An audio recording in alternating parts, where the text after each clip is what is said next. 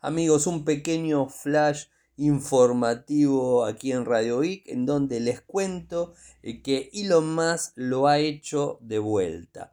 En esta oportunidad anunció que TweetDeck, la plataforma que usábamos vía web, en donde accedíamos a Twitter, que de por sí ya habían modificado un montón de cosas, nos habían quitado un montón de cosas en la plataforma. Bueno, hoy acaba de anunciar que si querés seguir utilizándola eh, de acá a 30 días, vas a tener que contratar Twitter Blue. Es decir, si no tenés Twitter Blue contratado, no vas a poder utilizar TweetDeck al parecer desde agosto un nuevo cambio que hace nuestro amigo Elon Musk y que nos complica la vida eh, de forma constante. Espero sus comentarios. Chau, chau.